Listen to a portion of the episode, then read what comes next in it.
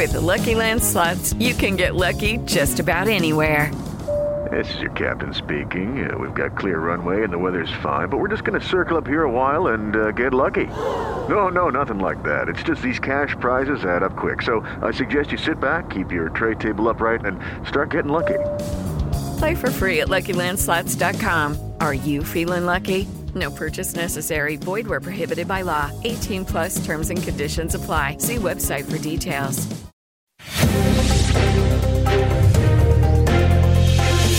Três em um. Jovem Pan. Olá, ótima tarde para você, minha excelência. São 5 horas da tarde em ponto desta terça-feira e eu aqui pedindo licença para entrar na sua casa, no seu carro. Está começando aqui na Jovem Pan News o nosso 3 em 1 até às 6. Tem muita análise, muita discussão sobre tudo de mais importante da política nacional aqui na PAN. E olha, mesmo com a necessidade, inclusive, de mudança de regras para que possa ser empossado, senhoras e senhores, Aloysio Mercadante foi confirmado agora à tarde para assumir o BNDES, o Banco Nacional do Desenvolvimento Econômico Econômico e Social. Margarete Menezes aceitou o convite do presidente diplomado Luiz Inácio Lula da Silva para assumir o Ministério da Cultura no ano que vem. Já a senadora Simone Tebet, altamente cotada para ser a próxima ministra do Desenvolvimento Social, não conversa pessoalmente com Lula há mais de um mês.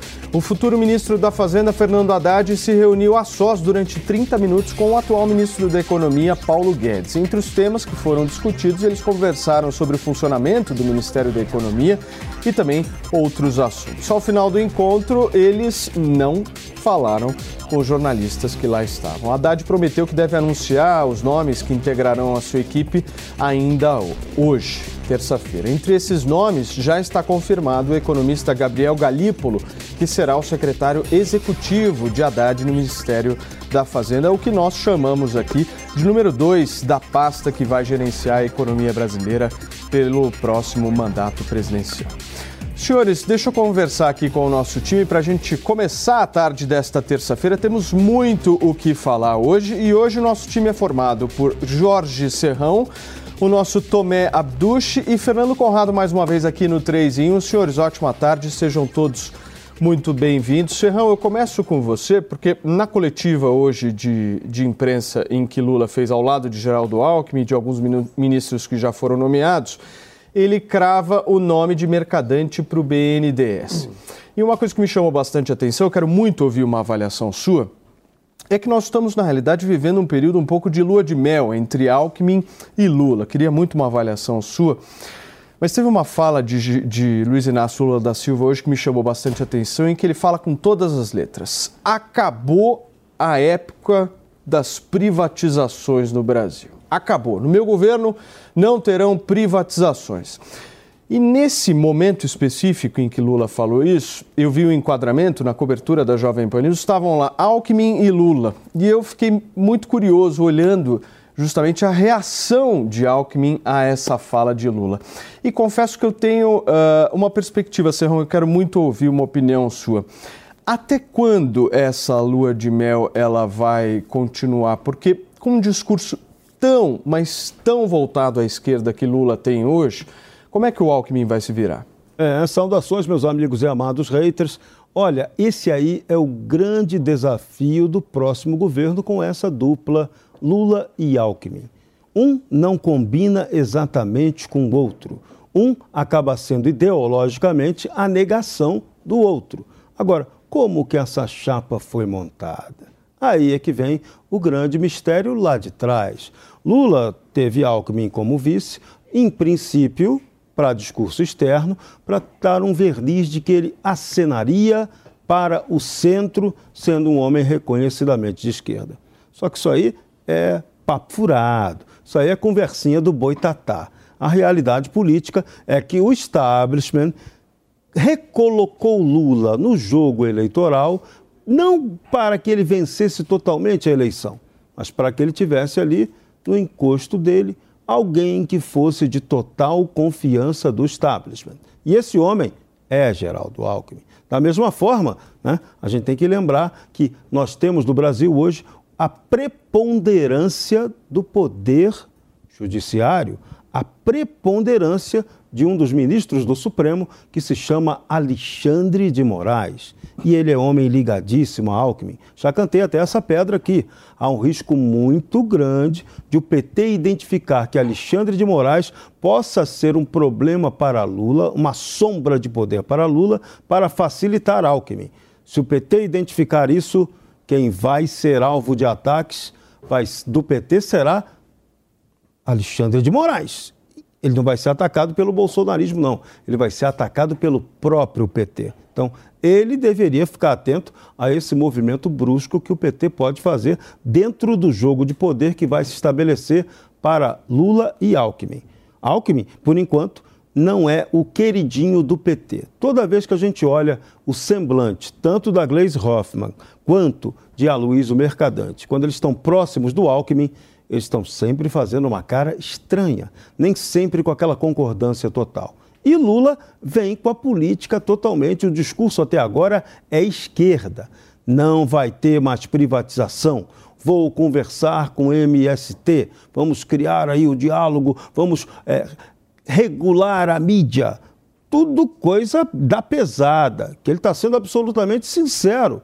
Ele não está enganando ninguém nas suas intenções. Agora, isso bate com o que seria o perfil do Geraldo Alckmin, que é a sombra dele. Mas é bom tomar cuidado com o que pode acontecer com Alexandre de Moraes. Quem tem mais a perder num conflito entre Lula e Alckmin é Alexandre de Moraes. Aliás, parabéns para você, hein, ministro Alexandre de Moraes. Hoje, seus 56 anos. Nasceu na tarde de 13 de dezembro de 1968, no mesmo dia que, de manhã, foi promulgado o ato institucional número 5. Que dia para nascer, hein? Muito bem. Conrado, ótima tarde para você. Seja muito bem-vindo mais uma vez aqui ao nosso 3 em 1. Conrado, eu fiz essa pergunta ao Serrão, porque realmente né, o governo ainda não tomou posse, foi diplomado, mas ainda não tomou posse, e existe uma certa lua de mel, todo o início de governo é aquela coisa, o sentimento de esperança, enfim. E aí depois do desenrolar nós vemos os conflitos que vão acontecendo. Mas é muito visível o que a gente já está prevendo aqui de um conflito entre Lula e Geraldo Alckmin, ou não? Ou você acha que esse conflito ele não vai acontecer? Eu, eu me refiro a esse conflito justamente pelo fato das nomeações estarem acontecendo e o campo petista estar avançando cada vez mais nessas nomeações e aquela denominada frente ampla não existir, pelo menos até o momento. Mas, mas foi uma grande, uma grande palhaçada que só o Alckmin acreditou, né? Quando o Alckmin é trazido para isso, a gente tem todo o nosso todo o nosso establishment se reestruturando. A gente tem que lembrar uma coisa, ah, muito foi falado sobre terceira via nas últimas eleições, mas a grande terceira via que a gente teve lá em 2018 foi o presidente Jair Bolsonaro. O povo não queria nem o Lula, né, o melhor, o, nem o PT é representado pelo Haddad, que era o poste do Lula, e nem Geraldo Alckmin. Geraldo Alckmin fez 5% dos votos. Foi uma vergonha naquelas eleições e acabou ganhando aí Jair, Jair Bolsonaro como uma terceira via. Nessas eleições, a gente tem uma reestruturação completa do sistema. O sistema que havia tirado o Lula, né, acaba uh, tirando o Lula e o PT do poder, acaba trazendo Lula novamente, que não aparece uma outra força para lutar contra Jair Bolsonaro. E aí a gente viu todo essa, esse rearrange. Um bom exemplo disso é a própria lei das estatais. O Aloysio Mercadante não poderia participar do BNDES, porque nas leis das estatais não autoriza que algum membro, dirigente de partido político, nos últimos 36 meses, se não me engano, faça parte de uma estatal. Aí o Lula, ao invés de pensar em trocar. Bom, se não pode ser o estadante conforme a lei, vamos botar um outro nome. Não, eles preferem mudar a lei. É isso que o PT faz. Né? Então, esse, é, é, essa grande lua de mel que a gente fala é quando ainda tem um butim para ser repartido entre os parceiros. Daqui a pouco não vai existir mais. A gente está vendo os absurdos desses nomes. As, a, quando a Margarete Menezes, aí, que foi colocada agora para cumprir essa lei de cotas, agora a gente tem né, no governo que era só homens indicados, agora a gente tem uma mulher negra, nordestina e gay fazendo parte do governo. Ou seja, nossa parte de cotas já está cumprida, não briguem mais com o governo. E quando eu penso nisso, eu me lembro sempre de uma grande obra dela que eu me comovo,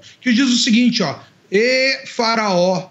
E, e, e, Faraó. E aí eu me sensibilizo muito com essa grande símbolo da, da nossa cultura nacional. O Brasil se resumiu a uma grande piada o Brasil se resumiu a essa inversão de valores total, e eu fico muito triste enquanto cidadão, e acredito que parte da população também, quando a gente teve um lapso de quatro anos de um governo mais focado em dirigentes e ministros técnicos, em, em, diminuição do Estado de todas as formas, diminuição de estatais, diminuição do número de ministérios, diminuição do número de funcionários públicos. Está voltando agora por um caminho que a gente já viu que não prospera, que já chega em, em lugar nenhum e que é autofágico. Esses são os grandes primeiros passos que estão sendo tomados no momento que o governo ainda nem toma posse. Isso é uma parte importante da gente dizer. A gente vê aí alguns futuros ministros já falando como ministros de Estado, já fazendo uh, coletivas e toda a imprensa ali, Globo, tal, tal, estão todos os microfones ali na frente dele. E a gente já vê o ha-ha-ha, hu-hu-hu de todos esses uh, repórteres, já todo mundo feliz com o sucesso do desastre, Paulo.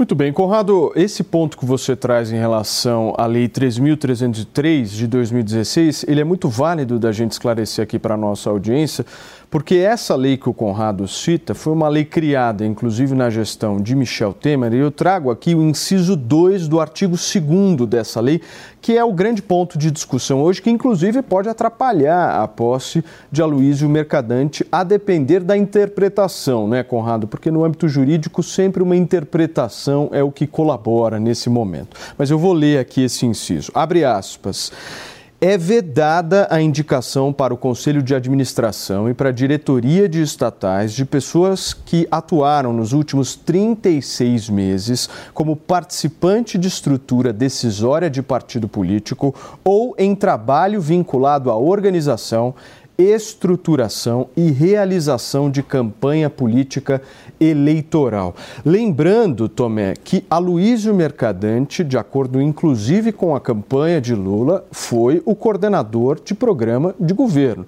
Então, não há a menor dúvida que a lei estará sendo infringida caso ela não seja alterada ou não haja também um jeitinho interpretativo brasileiro que é muito peculiar nesse país, né? É, mas tem uma saída. Já, já encontrei a saída aqui. Vamos lá. O cargo do mercadante no PT, coordenador do programa de governo. Bingo! O PT não apresentou o programa de governo. Logo, a Luiz Mercadante não trabalhou nessa questão, então está livre. Pode assumir o BNDES. Maravilha! Essa, essa, essa é uma boa solução, Senhor. Por favor, Tomé, me ajuda aí nessa história. Então, nós temos uma indicação uh, em que, na lei atual, já está sendo infringida.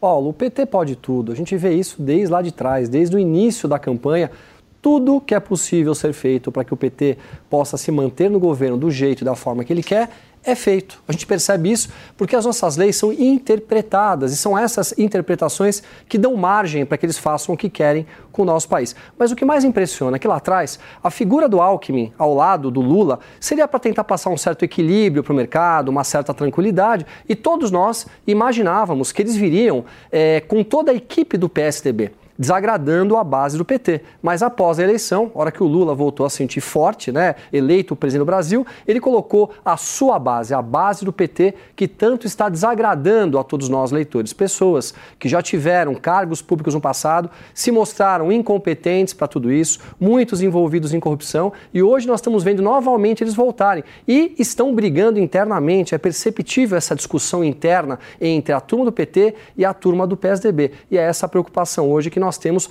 para onde vai o nosso país. Agora, Serrão, do ponto de vista prático, o que, que a gente pode esperar de um Aloysio Mercadante, que é um petista raiz, que é alguém da altíssima confiança de Lula, à frente de um banco desses? Olha, a ideia do PT é retornar àquela velha política do BNDES de fazer o esquema com as grandes empresas brasileiras, sobretudo as empreiteiras, que vão receber dinheiro do BNDES para atuar no exterior. E lá no exterior, elas geram empregos, geram consultorias, e essas consultorias geram remunerações. Quem pensa que não vai ser isso, está se iludindo. Então, esse é o modelo. Esse é o modelo que tende a se repetir. Que essa é a maneira como pode haver aí o prestígio, a retomada do prestígio internacional, tanto que vários é, paisecos aí, ligados ao Foro de São Paulo, já estão em cima do PT para, opa, vem cá, vem ajudar, PT, vem socorrer, vem dar, me dar um dinheiro aí. Já estão correndo atrás daquele dinheiro que sabe que se pegar do Brasil, depois não precisa pagar, não precisa prestar conta, fica secreto, como a maioria dos investimentos que o PT fez lá fora e estão aí sobre a rubrica secreta. O BNDES não deu a devida transparência para isso, houve toda uma cobrança parlamentar para que essa transparência ocorresse, mas o artigo 37 da Constituição não se aplicou ao Banco Nacional de Desenvolvimento Econômico e Social. Então, ficamos a ver navios, o dinheiro foi usado lá fora em vez de ser empregado aqui dentro. E a gente sabe, teve denúncias claras várias publicações denunciando, a Lava Jato denunciou que muita dessa grana das obras lá de fora mantiveram altos esquemas de corrupção. Teve até a Lava Jato do Peru. A chamada Lava Jato do Peru foi um caso evidente de dinheiro do BNDES que foi usado para irrigar a campanha de roubalheira lá fora, mandando grana para a turma daqui. Quem foi beneficiado? Na a impunidade continua aí, garantindo que não apareça esse nome. É o dinheiro oculto. O dinheiro roubado aqui do Brasil, fica tranquilo, está lá fora, investido em imóveis. Está lá guardadinho, na boa, protegido e o crime compensou e muito.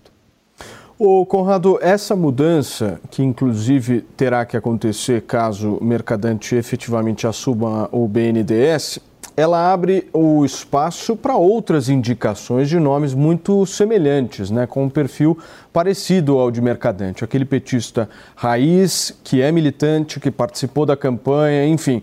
O certo aparelhamento estatal que a gente viu no Brasil acontecer há tantos anos está de volta.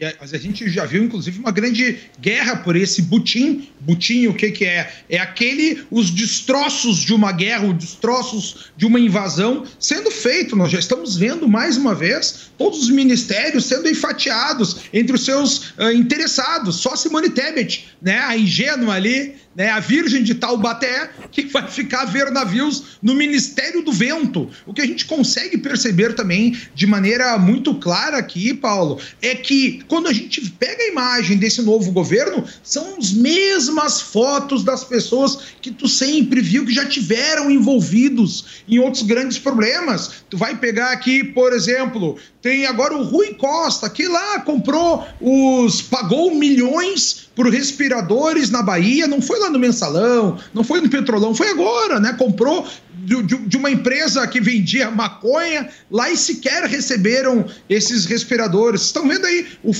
o Flávio Dino, que foi um senador comunista, né? Está sendo tomado Ministério da Justiça.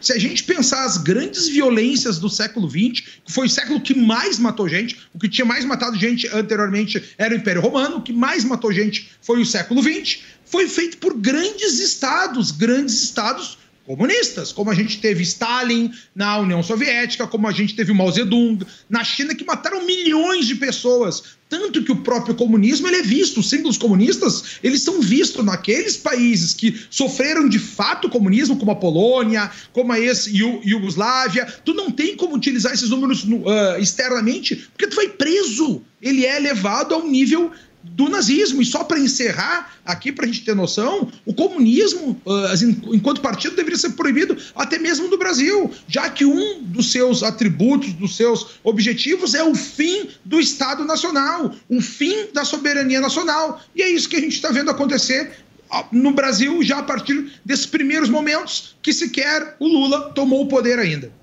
Agora vamos chamar o VAR aqui rapidinho, porque o Flávio Dino sofreu um downgrade ideológico, né? Ele era do Partido Comunista do Brasil e agora ele é do Partido Socialista do Brasil. Então deixou de ser, de ser rotulado como comunista para virar socialista. O que, que isso significa? Porcaria nenhuma. Tomé, para a gente tem... fechar. Olha, momento delicado do Brasil. Nós estamos vendo a base do PT novamente né, tomar conta do país as ações que foram feitas no passado estão sendo repetidas agora da mesma forma, sem diferença alguma. Estão falando em inchar estados, em fazer novos ministérios, é, acabar com políticas que estavam dando certo no governo Jair Bolsonaro. São muito antagônicos a tudo o que nós vimos acontecer nos últimos anos, que estava levando o Brasil para um desenvolvimento. A notícia boa é que hoje a gente tem clareza de tudo isso. O Brasil está muito mais informatizado do que era no passado. Eles não vão ter a mesma facilidade de aparelhar o país como aparelharam no passado. E a população está politizada. Existem milhões de brasileiros que vão estar de olho, fazendo objeção para que não aconteça para o Brasil o que a gente realmente espera que não aconteça, que é o Brasil do PT, que é o Brasil voltado ao progressismo ao, ao, ao e quem sabe até pelo que nós estamos vendo ao comunismo. Muito bem, gente. Olha só, Brasília amanheceu com as marcas das manifestações e também confrontos contra a polícia. Oito carros e cinco ônibus foram incendiados pelos manifestantes. Em frente à sede da Polícia Federal, que manifestantes tentaram invadir, o hotel onde o presidente eleito e diplomado Luiz Inácio Lula da Silva está hospedado teve janelas atingidas por disparos de armas de fogo. A segurança foi reforçada na região com helicópteros e rondas de agentes das polícias, tanto federal quanto civil e também militar. Segundo a Secretaria de Segurança Pública de Brasília, agentes tentam identificar os responsáveis pelas ações violentas por meio de imagens de câmeras de segurança. O ministro-chefe da Casa Civil, Ciro Nogueira, afirmou que os ataques foram feitos por black blocs que não existiram durante todo o governo Bolsonaro. Para o secretário da Segurança Pública do Distrito Federal, Júlio Danilo, parte dos responsáveis pelos atos violentos em Brasília estava acampada em frente ao QG do Exército nos protestos contra a vitória de Luiz Inácio Lula da Silva. Preso por decisão do ministro Alexandre de Moraes, o cacique José Acácio Sererê Chavante foi apontado como grande pivô das manifestações e depredações ocorridas na capital federal. Eu vou aproveitar esse assunto, o assunto das manifestações, para lançar nossa enquete de hoje, para saber de você. Você, a nossa audiência, o nosso espectador aqui da Jovem Pan News, você acha que os atos de vandalismo lá em Brasília de ontem foram cometidos por infiltrados? como inclusive uh, foi aventado uh, nas redes sociais no dia de hoje, sim ou não. Por enquanto, 80% dos mais de 600 participantes que foram lá no site da Jovem Pan News votar na nossa enquete disseram que acham que esses atos de vandalismo em Brasília foram praticados por infiltrados e 20% aí praticamente dizendo que não, que não foram infiltrados. Conrado, vou pedir para você comentar esse assunto das manifestações, mas só concluir aquele seu raciocínio anterior. Não, o raciocínio anterior é que o próprio Maranhão do Flávio, do Flávio Dino aí uh, acabou ficando em, em relação pior ao PIB nacional entre os números que a gente tem entre os estados que compõem a nossa federação, Paulo. Quanto a, a, ontem, essa notícia não me cheira nada bem, Paulo, porque alguma conta não fecha. Como que a gente tinha aí os manifestantes há 40 dias, todo mundo ordeiro, camiseta do Brasil, cafezinho, bolinho, na frente do, dos nossos quartéis depois eles acabaram indo agora nos últimos dias ainda para o Alvorada, que é a casa do presidente, tudo controlado, com polícia vendo. Como que de uma hora para no... de uma hora para outra a gente tem uma prisão de um indígena e aí eu já começo questionando, cadê? As autoridades da esquerda, aqui os grandes nomes, que a cada coisinha que acontece com os indígenas, com a Amazônia, existe um medo total da extinção dos nossos povos originários. Por que, que não teve ninguém se manifestando? Né? Uma prisão arbitrária dessas. E a gente tem uma prisão que foi decretada pelo Alexandre de Moraes da mesma maneira ilegal que ele sempre vem fazendo lá no dia 10, só foi executada ontem num dia que foi um dia de ebulição em Brasília, porque foi o dia da diplomação do presidente Luiz Inácio Lula da Silva, no qual, no discurso dele, o Lula faz um ataque, trata os seus opositores aí como inimigos e não como parte do povo. O Alexandre de Moraes chama todos os opositores de covardes, diz que o, que o poder judiciário será cada vez mais forte e que a perseguição será permanente. Ele endurece cada vez mais o seu discurso. Aí tem uma prisão de um dos símbolos dessa resistência, que diz, ah, eu vou pegar o Alexandre de Moraes pelo pescoço. Não vai pegar, a gente sabe que é da boca para fora. E aí parece que é uma ameaça antidemocrática. Esse índio acabava.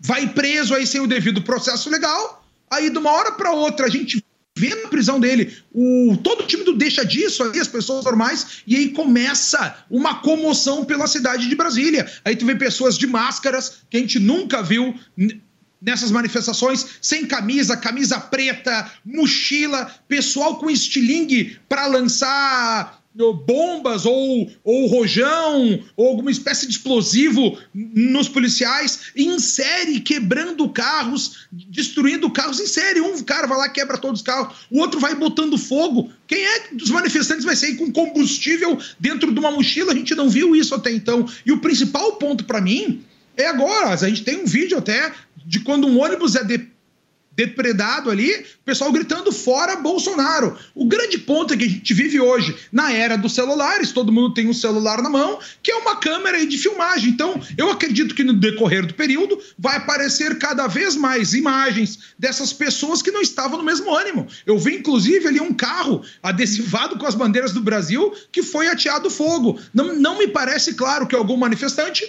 vai botar fogo num carro de um patriota. Essa conta para mim não fecha e o pior ainda, eu vejo ali ah, as forças militares, né, do caso Polícia Federal e a, a Polícia Mi Militar do Distrito Federal. Cadê as pessoas presas? Cadê essas pessoas, os manifestantes que foram presos? De onde é que eles vieram? Quem eles são? Qual é a sua origem? Cadê o vínculo? Porque depois é muito fácil dizer que todo mundo era bolsonarista ou era defensor do Bolsonaro. Aí a gente está vendo né, uma narrativa sistemática de toda a esquerda com o mesmo discursinho, mesma falinha, parece que estava tudo orquestrado, tudo preparado. Para mim, essa conta não faz sentido e eu conto com as autoridades aqui para buscar essas respostas a toda a população, Paulo. Serrão, como é que você viu as manifestações de ontem? Claramente não dá para entender como que a polícia do Distrito Federal não prendeu nenhum dos vândalos. Isso é muito esquisito, extremamente esquisito. Aquele tipo de manifestação, claramente, ontem, participando da cobertura especial da Jovem Pan, eu cravei em 45 segundos de fala. Simples, objetivo.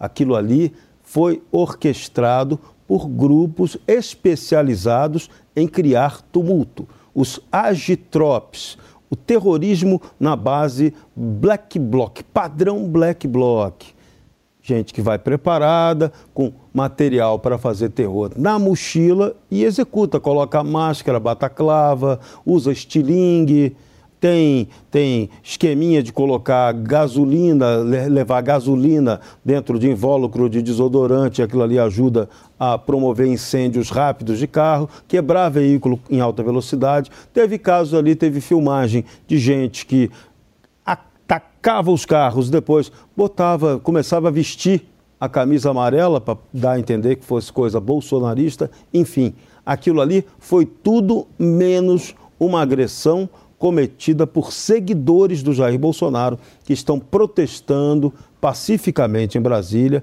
dentro da lei, da ordem, da civilidade, contra a posse de Lula. Não aceitam o resultado eleitoral, estão protestando, mas não, nunca cometeram nenhum ato de terrorismo urbano. E ontem nós tivemos uma cena de terrorismo urbano. E aí, a polícia do Distrito Federal não pegou ninguém, nenhum vândalo? Isso é muito esquisito. Então, tudo parece muito organizado para a construção da narrativa que começou ontem. E uma revelação muito importante ontem do futuro ministro da Justiça. Ontem, na coletiva, parecia que Flávio Dino já era o ministro da Justiça. E ele chamou a atenção que o delegado Igor estava todo dia municiando já, o delegado Igor, que cuida da polícia da segurança do presidente Lula, mas ele é da Polícia Federal, deve ser o futuro é, diretor-geral da Polícia Federal. Todo dia ele faz representações contra aqueles que são considerados atos antidemocráticos. E as providências começaram a ser tomadas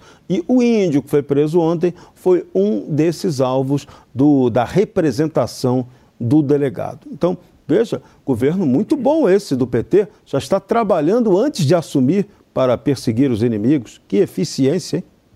Tomé, partindo do pressuposto e do princípio aí que haveriam infiltrados, haveriam infiltrados nessa manifestação, eu quero entender o que vocês pensam sobre isso. Qual seria a razão desses infiltrados estarem lá? O objetivo político seria o quê? Nós estamos ao vivo na Jovem Pan News, são 5 horas e 29 minutos para vocês que nos acompanham na tarde desta terça-feira. Acompanhar os conteúdos da Jovem Pan sem pagar nada? Baixe Panflix. Já são mais de 800 mil downloads no nosso aplicativo. Lá você acessa toda a programação da Jovem Pan: news, esporte, entretenimento, saúde e muito mais. Não perca mais tempo e baixe já. Panflix, a TV de graça no seu tablet ou celular. A gente cuida de você. Você cuida da gente. E o cuidado de todos faz a diferença. O Toro Sushi entrega na sua casa o melhor da culinária japonesa. Cortes preciosos de sashimi e deliciosos sushis. Toro Sushi, reconhecido pelo Guia Michelin. Estamos atendendo delivery no almoço e jantar. Consulte horários no site ou no aplicativo Toro Sushi. Toro Sushi, em Moema e Jardins.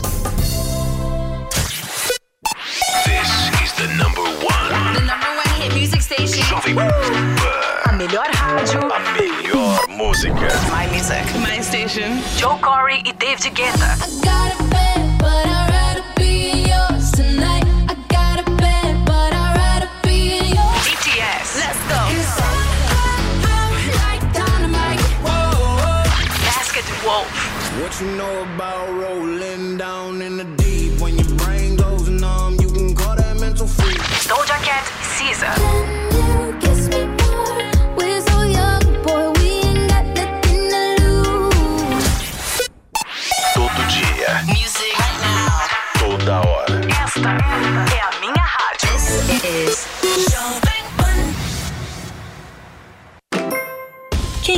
Black curte WhatsApp e Instagram grátis no Catar.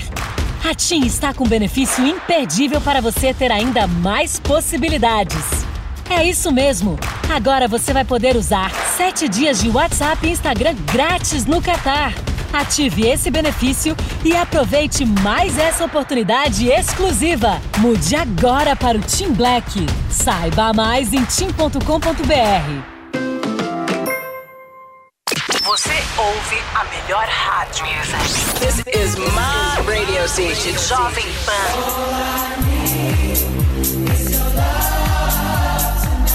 This is number one. A melhor música.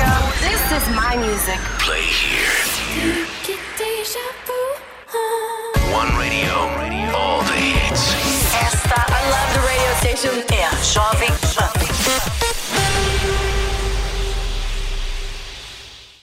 O Asas é a melhor forma de automatizar a gestão de cobranças do seu negócio, de forma simples e sem mensalidade. Asas, a conta digital completa para empresas de São Paulo. Acesse www.asaas.com.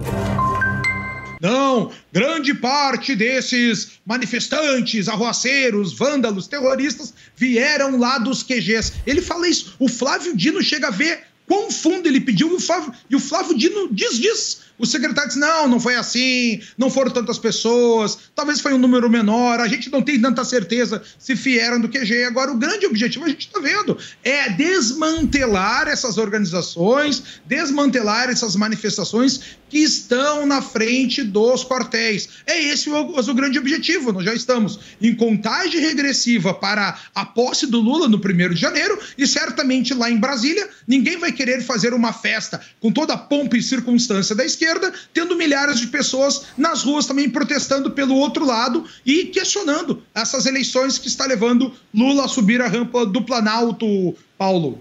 Agora, senhores, o secretário de Segurança Pública do Distrito Federal faz parte do governo de Ibanez Rocha, que foi apoiador do presidente Jair Bolsonaro. Então, por mais que ele esteja ao lado aí de Flávio Dino, Ibanez foi um dos grandes apoiadores, inclusive no segundo turno do presidente Jair Bolsonaro. Inclusive Vocês... o próprio ministro da Justiça, ele, ele parabeniza o secretário de Segurança também Sim. pelas medidas realizadas ontem. O meu ponto é o seguinte, querendo até, uh, aliás, uh, meu, meu objetivo nunca é esse aqui no programa, eu não quero nunca provocar vocês, mas vocês não acreditam que uh, esse tipo de discurso dizendo que há manifestantes que são infiltrados não possa ser muita teoria da conspiração e a direita ela não precisa reconhecer alguns erros que ela mesma cometa? Não, com certeza não. Ali o perfil de quem fez aquela algazarra, o que foi filmado, é gente profissional de agitação. Aquilo não é manifestante de direita nem de extrema direita. Não é, claramente não é. Foge completamente ao perfil daquele que está lá em Brasília fazendo manifestação a favor de Jair Bolsonaro e contra Lula. Isso aí está tá claro, isso aí é cristalino, não dá nem para a gente discutir demais isso. Agora, lá em Brasília é muito engraçado, né? A posição política lá, lá tem um negócio chamado Turma da Esplanada. A turma da esplanada são aqueles que têm o poder de Brasília e estão sempre com quem está por cima da carne seca. Bolsonaro está deixando de ser o dono da carne seca, então a turma já se aproxima rapidamente, de maneira oportunista, do outro lado que parece ser o vencedor. Então, achar que o governador do Distrito Federal foi aliado de Bolsonaro é. O verbo é foi, do verbo foi. Nunca mais será. Agora ele já está alinhado com quem está chegando. Ainda mais que ele também é do MDB, do MDB do Renan e da turma que interessa apoiar. Pediu, Conrado, por favor. Sim, é, faz parte, de, depois de longos dias também em as manifestações, a gente consegue ver uma resiliência, que é uma característica da direita também, pessoal mais velho, pessoal que está acostumado com esse longo tempo aí fazendo manifestações. E ali, como eu disse, foi um dia atípico, um dia que a gente tinha a diplomação do Lula, a gente tinha movimentos de esquerda na cidade. Eu não sei, Paulo, de verdade, se foi pessoa só do se foram só black blocs ou não. Agora tem uma turma diferente e vale a pena a gente lembrar que aqui tem um efeito sociológico, que é o efeito da turba, né? Muitas vezes tu tá ali cheio de adrenalina, cheio querendo que a coisa mude, e aí vem um ou outro que dão esse start de violência e aí talvez possam ter pessoas também que estavam nessas manifestações que podem ter entrado nesse embalo. Eu não sou, não existem santos na, claro. na minha cabeça agora. Essa conta para mim não fecha e o fato da polícia não ter trazido aí uns 40, 50 presos, identificando cada um deles, não faz o mínimo sentido na minha percepção, Paulo. Muito bem. A gente vai continuar a discutir esse assunto, mas antes eu preciso dar um recado importantíssimo. Afinal de contas, daqui a pouquinho começa mais uma edição dos Pingos nos Is aqui na programação da Jovem Pan News e o nosso Daniel Caniato já está preparado, pronto, firme e forte para apresentar mais um Pingos nos Is aí com a gente. E o Dani está entrando ao vivo aqui no 3 em 1 novamente para contar quais serão os principais destaques desta terça-feira, certo, Dani? O que, que a gente pode esperar dos caras dos Pingos nos Is? Pois é, esperar muito debate, muita informação. Grande abraço a você, Paulo Matias, também as pessoas que acompanham o 3 em 1. Daqui a pouco tem muita notícia e informação aqui nos Pingos nos Is e os debates que vocês gostam de acompanhar. A gente vai falar naturalmente dos protestos que foram registrados em Brasília justamente após a prisão do cacique Tsererê e as acusações de que pessoas teriam se infiltrado em grupos que se manifestam na frente dos quartéis. Inclusive, vocês também estão tratando desse assunto e claro que a gente vai repercutir isso e muito mais. Vamos falar da conclusão dos trabalhos da equipe de transição de governo e o anúncio de Lula de que Aloysio Mercadante será o novo presidente do BNDES. E aí, hein? O que a gente pode esperar? Vamos analisar e comentar com José Maria Trindade, Fernão Lara Mesquita, o Paulo Figueiredo, o Coronel Gerson Gomes e também o Roberto Mota. Daqui a pouco, eu sempre lembro, no YouTube, um pouquinho mais cedo, a partir das 5h40, eu conto com todos vocês. Paulo, grande abraço, bom trabalho aí. Obrigado, Daniel Caniato. Daqui a pouquinho, então, tem os Pingos nos Is aqui na programação da Jovem Pan News. Coladinho no 3 em 1, você continua com toda a nossa programação aí até a hora de dormir. Certo, meu querido Tomé? Por favor, vamos continuar com a nossa discussão aqui que nós estávamos falando é, sobre a autoria desses atos de vandalismo de ontem. Por favor. Paulo, é muito antagônico tudo isso. Sabe por quê? As manifestações após o segundo turno das eleições eram para acontecer em frente ao Congresso Nacional. E sabe por que, elas migraram para a porta dos quartéis? Pois a população brasileira, de maneira orgânica, começou a trocar mensagens uma com as outras, dizendo: não vamos para a frente do Congresso Nacional, pois podem haver infiltrados e esses infiltrados podem invadir o Congresso Nacional. Atitude que não era desejada por ninguém. E na frente dos quartéis, eles ficavam seguros, primeiro, porque lá está o exército para poder defendê-los de qualquer tipo de problema. Qualquer um que chegasse lá, uma minoria fazendo qualquer tipo de baderna, já seria no mesmo momento paralisada. Então não condiz uma situação com a outra. A grande maioria das pessoas que estão nas ruas estão lá por liberdade e transparência. Nós vemos crianças, senhores, famílias e não pessoas que se portam como marginais, que fecham as suas cabeças com camisas, que saem às ruas armados, que causam baderna e mais do que isso, que colocam fogo em patrimônio público. Eu tenho, é, sabe, uma, uma certa tendência a, a achar que realmente foi um atentado feito para poder prejudicar o presidente Jair Bolsonaro. Mais uma vez, ele paga a conta com seus seguidores e também para poder causar qualquer tipo de ação um pouco mais rígida para tirar todo esse povo brasileiro de verde e amarelo da porta dos quartéis. E olha só, falando em Jair Bolsonaro, o atual presidente da República participou da cerimônia alusiva ao Dia do Marinheiro e a entrega da medalha Mérito Tamandaré no agrupamento de fuzileiros navais em Brasília. O chefe do executivo falou sobre a conduta dos oficiais da Força e do comprometimento com o combate de iniciativas arbitrais. Bolsonaro disse que o Brasil confia a qualquer tempo na atuação indelével das Forças Armadas. Bolsonaro também exaltou a Marinha e disse que, em sua mensagem, que integrantes da corporação sempre lutarão para impedir qualquer iniciativa arbitrária que possa vir a solapar os interesses de nosso país. Está aí as imagens de mais uma das cerimônias em que Bolsonaro participa junto das Forças Armadas Brasileiras. Aí o comando das Forças Armadas Brasileiras e ao lado dele também Serrão, o vice-presidente e agora o senador eleito general Hamilton Mourão. É, e as Forças Armadas têm que aproveitar esse momento em que tem o seu chefe, comandante em chefe, participando dos eventos e solenidades militares. Que o próximo que vem por aí já avisou que não vai participar de nenhum evento desse não vai prestigiar as Forças Armadas. Aliás, vai ser o contrário. O projeto do PT é esvaziar o papel das Forças Armadas. Várias autocríticas petistas já deixaram claro que o projeto de poder deles não deu certo no primeiro momento, porque eles foram atrapalhados, porque não cuidaram da área militar como deveria, ou seja, não enfraqueceram o papel das Forças Armadas para que eles pudessem ter amplo espaço de atuação política. Então, já começou a guerra. Lula tem reafirmado a todo momento, em sutis agressões às Forças Armadas, até um dado uma, uma visão correta, de que as Forças Armadas não têm que se meter em política. Só que tem que acrescentar, Lula, é política partidária. E as Forças Armadas não se metem realmente em política partidária. Agora, política com P maiúsculo é obrigação das Forças Armadas se meter, sim. Elas são uma instituição nacional permanente que primam pela defesa da pátria e das instituições. Então, pensamento político o militar pode ter. O que o militar não pode fazer é politicagem.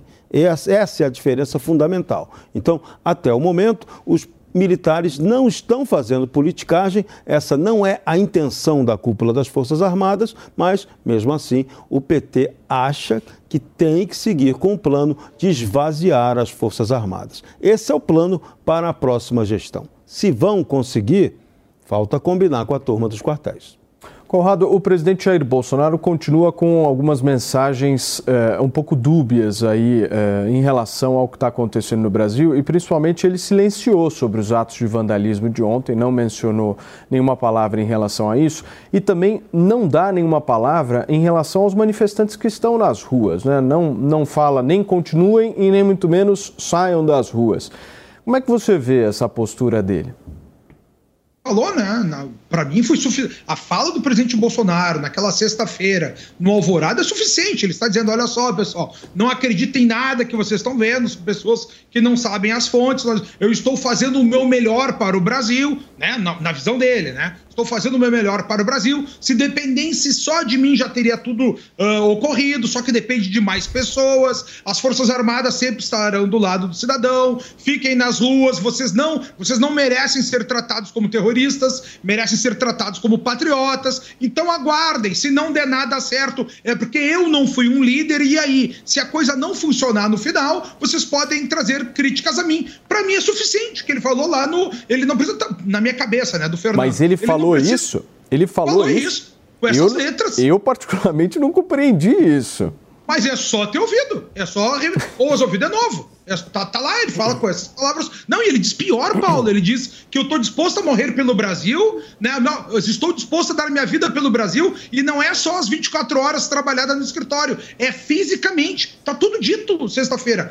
Eu enxergo assim, minha visão, eu enxergo Claro. assim. Pra mim, ele não tem uma necessidade de falar em relação a isso. Agora, por outro lado, Paulo, eu concordo contigo que se nada for feito, se todas as estratégias deles não funcionarem, ele está criando uma expectativa na população que pode ser frustrada de maneira muito grave, porque daí acaba com a imagem que se tem desse bolsonarismo, acaba-se com essa imagem que as pessoas têm das Forças Armadas, e aí pode ter um grande transtorno sentimental na população. Se for para não acontecer nada, que o presidente venha a público e diga, como tu bem diz aí, o- coloque o pingo nos is, ó, não vai acontecer, tentei, a- analisei aqui, tem risco muito grande, não vou fazer nada fora do que poderia até mesmo estar na Constituição, mas não vou tomar nenhuma medida. Isso aí ele pode fazer para trazer o Brasil para né, dar o passo adiante. Mas essas decisões têm que ser tomadas. Eu, enquanto um, um, um cara que votou no Bolsonaro, tô esperando aí que as coisas aconteçam até o dia 31. Mas também não fico de torcida, não vivo de ilusão e também não fico nessa expectativa. E tem gente que não dorme, Paulo, ou até hoje em dia esperando que aconteça alguma coisa.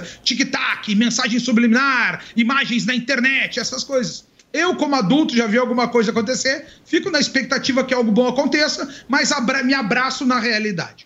Tomé, você não acha que o presidente Jair Bolsonaro deveria ter falado alguma coisa sobre os atos de ontem? Olha, eu, eu queria primeiro rebater um pouquinho o Conrado. Conrado, eu acho que o presidente Bolsonaro, ele nunca se colocou de maneira que vai fazer alguma coisa, nunca pediu para que a população espere que ele faça alguma coisa. O que ele está fazendo de forma a estar calado é deixando a população, onde todo o poder emana do povo, pedir o que realmente a população acha correto. A população está nas ruas de maneira democrática, o presidente se- sempre se portou de maneira democrática, ele nunca fez nenhum tipo de ataque à nossa Constituição, sempre se manteve dentro das quatro linhas. Nós temos hoje, infelizmente, um, um- um- um dos nossos poderes, né, que é o Senado, representado por Rodrigo Pacheco, que se cala, vendo inúmeras arbitrariedades que foram colocadas não por nós, mas sim por grandes juristas do Brasil, como o próprio doutor Ives Ganda Martins, e mostrando que o Brasil não pode ser conduzido da maneira que eles querem. O presidente está calmo, está tranquilo, está mostrando para a sociedade que ele está tentando encontrar algum caminho que seja totalmente democrático para que seja analisada a transparência das eleições. Então, essa expectativa que a população coloca no presidente, eu acho que é um pouco ao contrário. Eu acho que é o presidente que coloca uma expectativa na população para que eles se posicionem sempre de maneira ordeira, educada, permitindo o direito de ir e vir das pessoas para que algo no Brasil, alguma, algum tipo de decisão possa ser tomada. Mas vejam só, o segundo turno da eleição presidencial foi no dia 30 de outubro. Hoje é dia 13 de dezembro. Nós estamos falando de um período extremamente grande aí, mais de 40 dias aí de processo. Há uma boa vontade além da conta em relação a essa postura do presidente Jair Bolsonaro, né?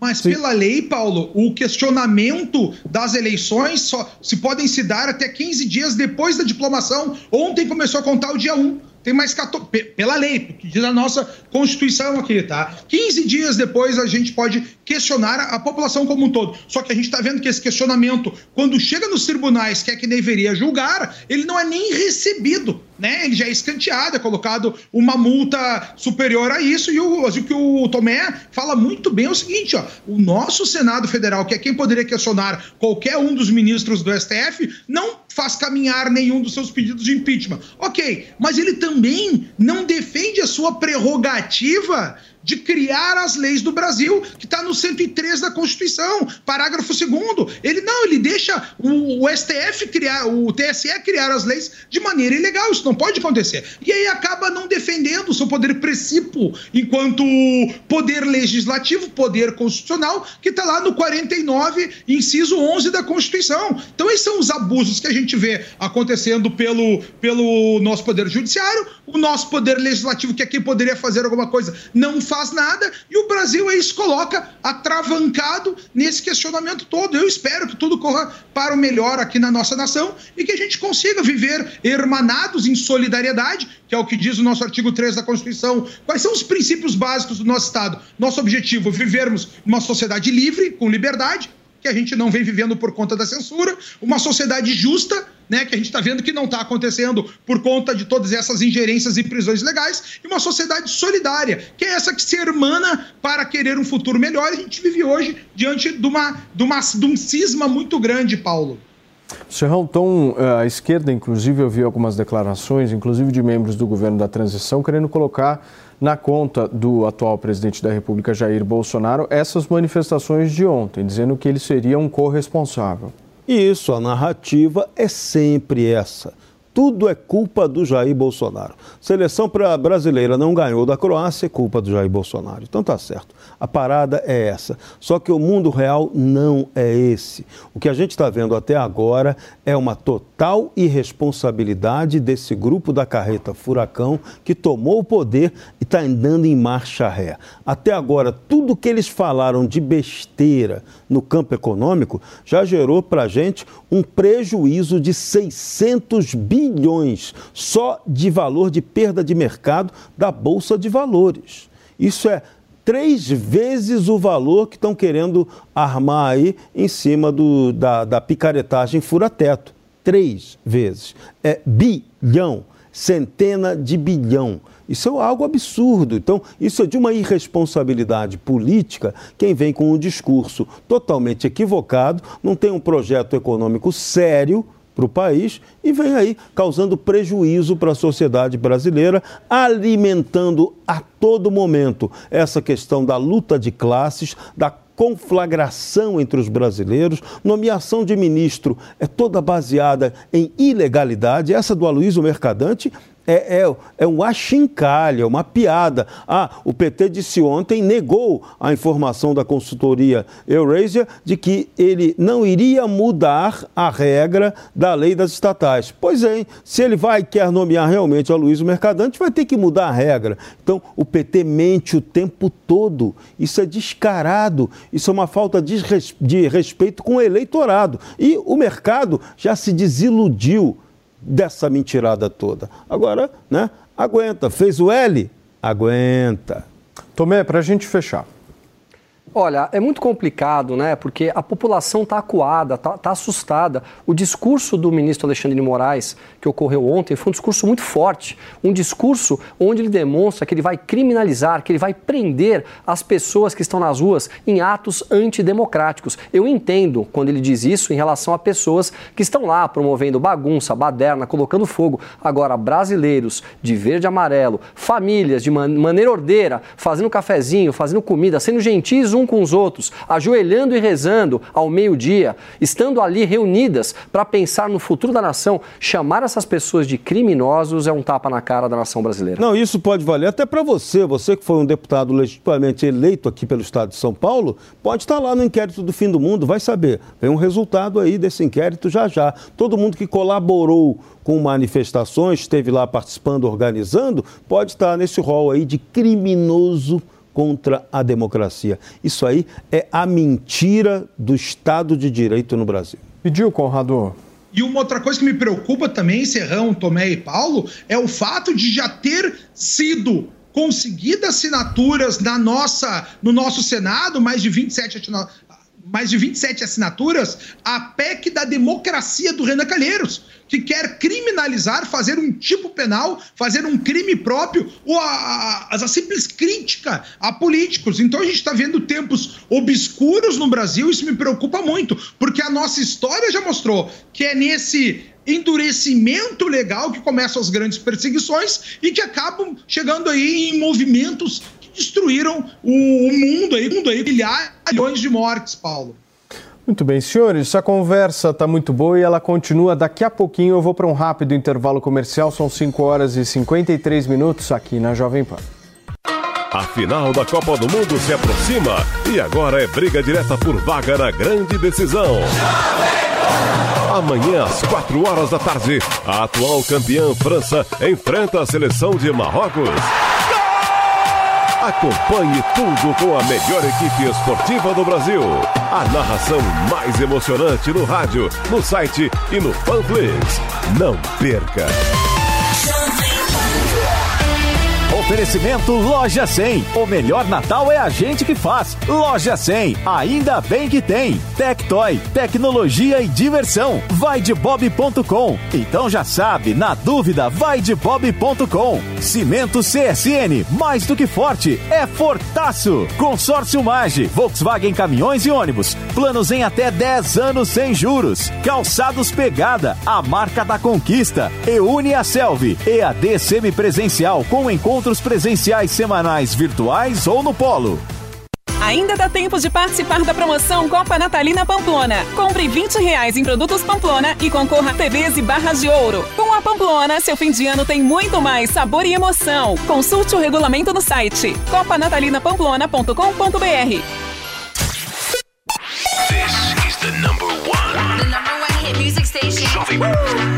A melhor rádio. A melhor música. My music. My station. Joe Corey e David Guetta.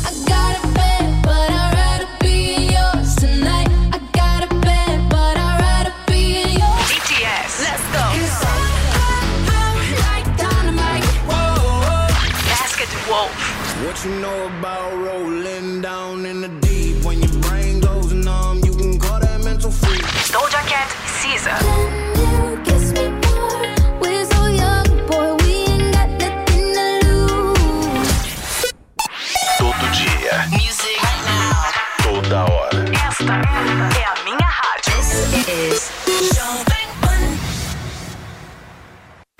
Experimente o polvo provençal do Rufinos Restaurante.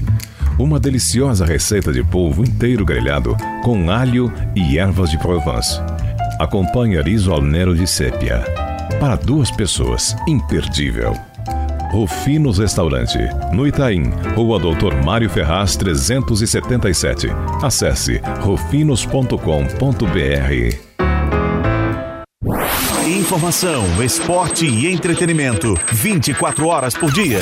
Assista a Jovem Pan News na sua TV por assinatura pelo canal 576 na NET, Claro TV, Sky e DirecTV Go. Pelo canal 581 na Vivo TV ou pela Oi Play. E acompanhe também nas parabólicas. Fique bem informado na Jovem Pan News.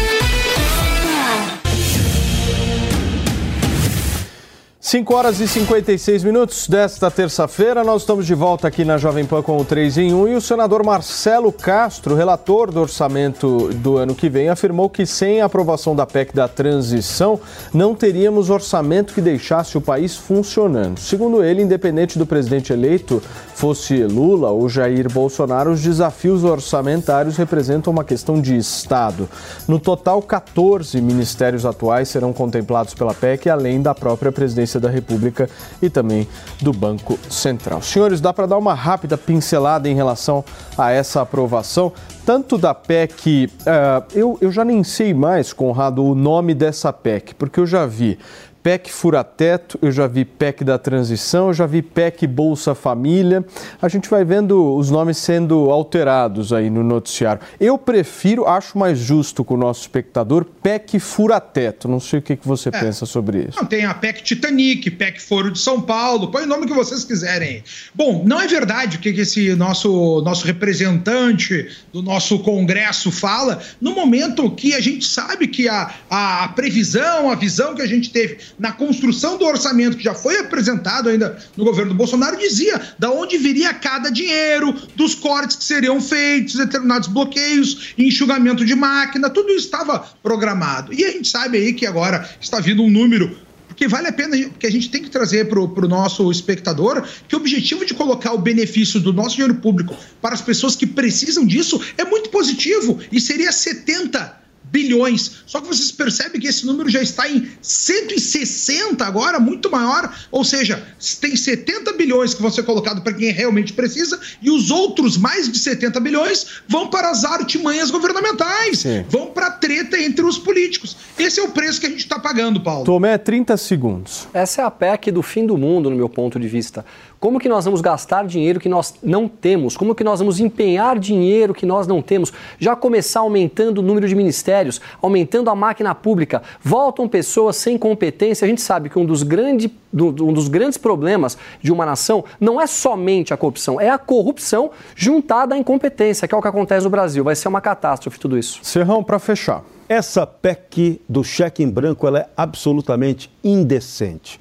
O que os líderes do Congresso Nacional estão negociando é a parte deles que lhes interessa no orçamento. O resto, no fundo, que se exploda, como diria o personagem do Chico Anísio. Vamos ao resultado parcial da nossa enquete, que hoje quer, quer saber de vocês a avaliação, é, se vocês acham que os atos de ontem de vandalismo que foram praticados em Brasília foram cometidos por infiltrados, 82,8% da nossa audiência, 1.600 votos no site da Jovem Pan acha que sim e 17,13% acha que não. A enquete continua aberta, esperando a sua participação, o seu voto. Caso você não esteja nos assistindo nesta terça-feira, agora são 5 horas e 59 minutos. E olha, deixa eu fazer um agradecimento aqui, afinal de contas, a Jovem Pan News bateu a marca de 7 milhões de inscritos no nosso canal do YouTube. E temos também o canal do 3 em 1 Serrão, que já está chegando à marca de mais de 1 milhão e 100 mil inscritos. E a gente pede todo dia, se inscreva, deixe seu comentário, a gente agradece muito a você,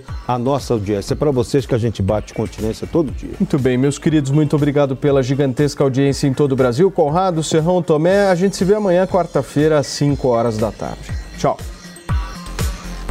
A opinião dos nossos comentaristas não reflete necessariamente a opinião do Grupo Jovem Pan de Comunicação. Realização Jovem Pan News. With the Lucky Land slots, you can get lucky just about anywhere. This is your captain speaking. Uh, we've got clear runway and the weather's fine, but we're just going to circle up here a while and uh, get lucky. No, no, nothing like that. It's just these cash prizes add up quick. So I suggest you sit back, keep your tray table upright, and start getting lucky. Play for free at LuckyLandSlots.com. Are you feeling lucky? No purchase necessary. Void where prohibited by law. 18 plus terms and conditions apply. See website for details.